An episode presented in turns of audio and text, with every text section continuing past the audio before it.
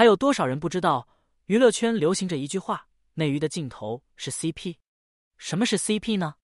简单来说就是男女、男男、女女，一个偶像团内可以组 CP，一部剧中的演员也可以组 CP。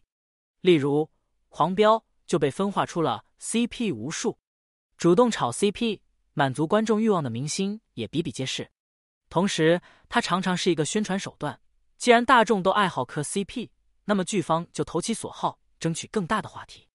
但风险和代价都很大。首先，明星各自的伪粉会互撕、互骂对方蹭热度，掀起一阵腥风血雨。其次，不少明星对待自己的 CP 都有一种用后集气的心态，在获得热度或配合完剧宣任务后，火速下场拆 CP，与曾经的合作伙伴恨不得不认识。毕竟下一部戏中还要组 CP，因此不少明星都分化出了副业，他们主动曝光自己的恋情，乐此不疲，消费恋情中的点滴。以满足观众窥探他人恋爱私隐的畸形欲望。零幺综艺咖的新门路，这些年最为热门的综艺类型无疑是恋爱综艺。首先吃到这份红利的其实是素人，以素人为主要嘉宾的恋综如《心动的信号》《喜欢你》《我也是》，都一连开展了好几季，热度不断。恋综天然吸引人眼球的一个点在于，尽可通过嘉宾之间的情感互动，感受甜甜恋爱。退可再通过观察男男女女在亲密关系中的反应，觉察人性。因此，即便某些素人本无知名度，也有人愿意看。这么肥美的一块猪肉，自然少不了明星的瓜分。各位是个平台，就炮制了许多以明星为主体的恋爱综艺，如《我家小两口》，女儿们的恋爱怦然在心动；或展现夫妻情侣生活的各类综，如《妻子的浪漫旅行》《一路上有你》《幸福三重奏》等。曾经的台偶剧女王陈乔恩就被湖南卫视收留了演艺事业的后半程。被归属于过气大龄女艺人的她，本已没有契机出现在热搜榜上，却还是凭借着恋爱、结婚的全过程占据一定的曝光度和话题度。自打参加《女儿们的恋爱二》开始，这位老姐姐的话题就没有断过。节目组给她安排了比他年轻八岁的马来西亚商人艾伦，年龄差、颜值差、职业差。地域差，这种种差距的存在，都使得这段关系拥有天然的讨论度，引发了诸如谁配不上谁、是否合适这类问题的讨论。当时还有不少网友从他们的相处模式里抽丝剥茧，预测这段关系的最终走向如何。到了最后，两人成功牵手，于是又衍生了新话题：他们是虚情假意，还是假戏真做？网友之所以产生这个疑问，还是因为女儿们的恋爱。节目组有疑似炒作明星恋情的前科。第一季的时候，节目组给 Selina 安排的是张轩睿，两人相差十一岁，年龄差、颜值差、地位差，这种种与陈乔恩、艾伦这一对有着相似之处。节目中，Selina 与张轩睿相处的很恩爱，让观众磕了个宝，以至于让观众入戏，误以为他们最后走到了一起。但节目结束后没多久，张轩睿便在采访中表示一切随缘。Selina 表示自己仍旧单身，所以从始至终就像是节目利用剧本获得了收视率，两位艺人获得了曝光度和话题度，只有观众大呼被骗了，简直违反伦理。有了这一次前车之鉴，观众在看到艺人成功牵手时，自然是心存顾虑。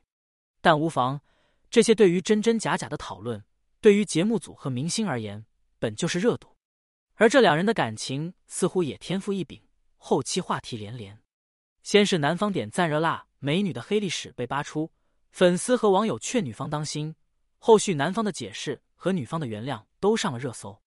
在一片鸡飞狗跳中，他们结婚了，期间还上演过几次被曝分手和辟谣分手的戏码。到了今日，婚后的他们又上了妻子的浪漫旅行，且依旧是婚恋热搜体质。郑恺的定位近乎于全职综艺咖，比起演戏。他在综艺上更为勤勉，跑男录制了十一季，他风雨不改，参与了十一季。一方面似乎有养老金的稳定来源，但一方面又有些夕阳无限好的意味。吴心意的规则令观众直呼无聊，整个节目似乎就是依赖着爱豆的固定受众，苟延残喘的延续着。他的存在就很尴尬，既不招来观众，又没有十足出色的综艺感。但后来他似乎找到了小小出路。参加夫妻情感真人秀，主动曝光与妻子苗苗在感情中的细枝末节，成效还行，引发了一些讨论。他与恋综还颇有些渊源。二零一五年，他公布了与白富美女友程小月的恋情。二零一七年，两人携手参加《我们相爱吧三》节目之中，两人疯狂撒狗粮。但当年的十月，两人已传出分手传闻。有网友发现女方已取关男方。时间来到二零二零年五月，郑恺和苗苗官宣结婚。当年十月，两人的女儿出生。二零二一年五月，两人婚后一年纪念日跑男录制过程中。苗苗是那一期节目中唯一被邀请的嘉宾，集万千目光于两人身。二零二二年六月，他们二胎得子。当年九月，他们便赶着日程参与了《妻子的浪漫旅行六》的录制，以至于在爬山时，苗苗还在恢复期中，郑恺只能把她背起来走。所以在消费婚恋这一领域里，郑恺算是颇有心得，而王大陆应该是他的同门师弟。二零二零年，林允录制综艺。我家那闺女，她接连跟着录制了两期节目。她不仅跑到林允家做客，还毫不避讳的躺在林允床上睡觉，更是半开玩笑的称呼林允为老婆。他们之间颇为暧昧的相处，引得观察室里的明星直呼好甜。甚至林允的父亲也以为两人是来真的，大有把他招为女婿的意思。五月，另一档综艺开播，节目才开始，他就带着鲜花水果拜会林允的父母。当时二人的绯闻甚嚣尘上，但他没多久又亲手打破了绯闻。二零二一年，《怦然在心动》播出，这档节目聚焦的是熟龄女性恋爱。王大陆担任观察室的真爱助理，任务就是助男女嘉宾成真。节目组为蔡卓宜安排了素人嘉宾陈月，两人相处的颇为甜蜜暧昧，许多观众都以为这一对能成，但到了最后，蔡卓宜以一句“我没打算好谈恋爱”拒绝了对方。本以为故事就此结束，但当年的五月，王大陆和蔡卓宜被拍到在路边亲吻。也就是说，蔡卓宜虽没有和节目组安排的男嘉宾开花结果，但却和观察室里的王大陆恩爱在了一起。因为这一出，他还招致了许多网友的反感。他们后来又被爆出分分合合多次，在不断的分手复合中，又以情侣的身份合体在录制湖南卫视综艺《哎呀好身材伴侣记》。没有恋人时。贩卖暧昧兄妹情，有恋人时忙不迭合体上综艺，消费自己情感生活这一块，他实属行家。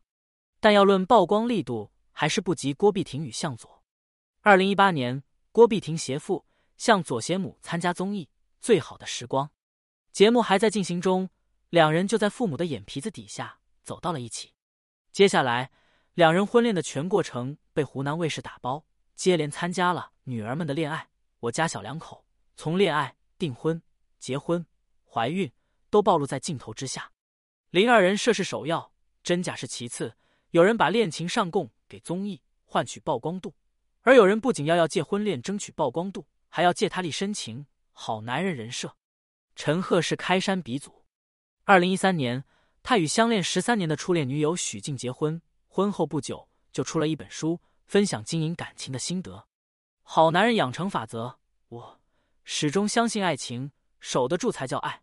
但还不到一年时间，他就被媒体拍到与张子萱出游。二零一五年一月，更被拍到拥吻。事发之后，他迅速华贵，表示许静早已是前妻。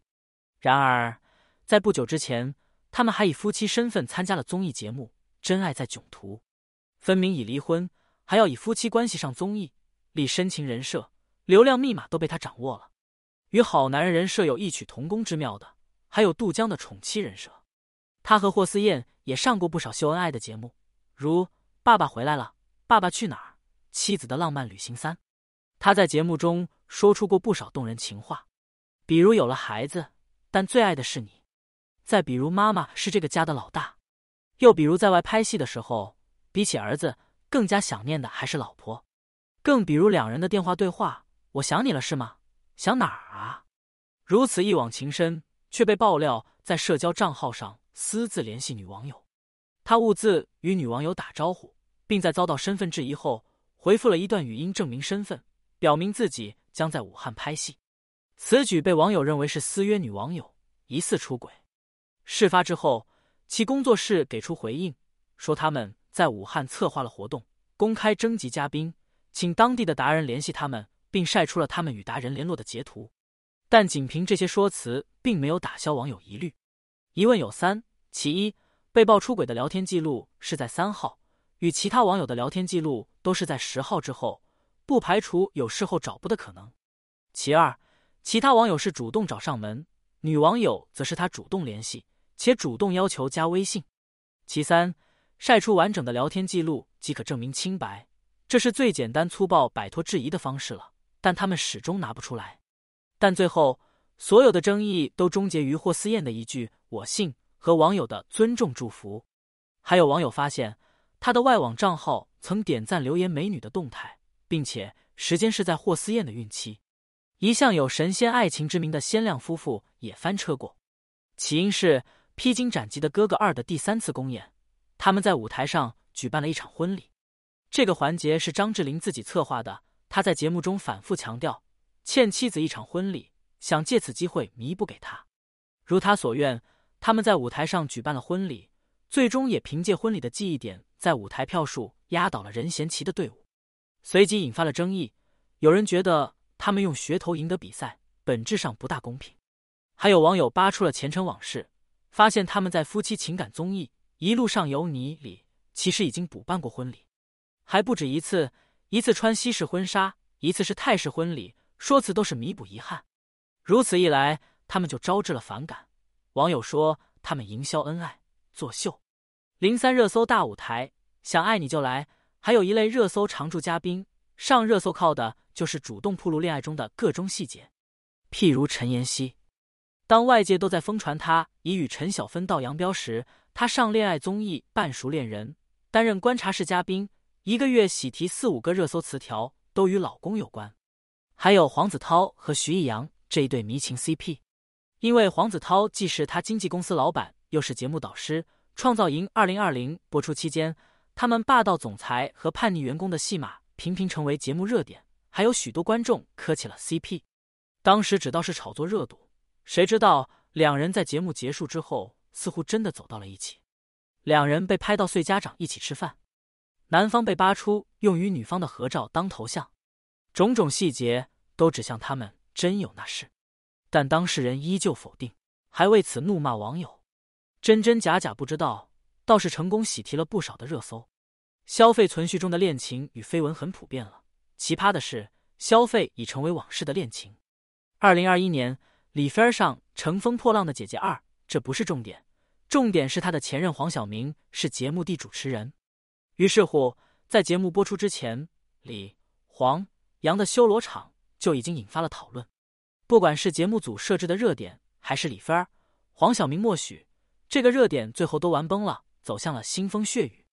因为热点到最终演变成了杨颖是不是插足李菲儿的第三者，其中牵扯的风言风语引发了杨颖不满，他发表微博逼黄晓明做出表态。仅仅五分钟过去，黄晓明已发表声明说妻子不是第三者。几天后。黄晓明发文宣布退出节目录制，结语：无论是上恋综，还是立人设，亦或是创造话题上热搜，这些明星主动曝光恋情的方式都是殊途同归，指向了明星当事人的黔驴技穷。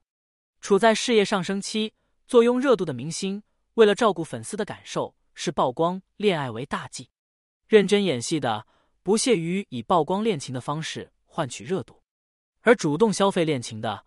往往都是不温不火的明星，他们往往像是在一个班级里成绩平平无奇，本人也不常出风头的那一类学生。作为演员，演技不如演技派，人气不如偶像派，当个纯粹综艺咖又贡献不了太多笑点。于是乎，贩卖隐私、贩卖恋情，成了他们唯一可提供给大众的热销商品。家长里短、爱恨纠葛，自带惹人八卦的体质，无需人气基础。也无需天赋，并没有这些明星虚情假意的意思，但的确内含一种黔驴技穷式的摆烂。你的支持与打赏是我坚持的动力，谢谢大家。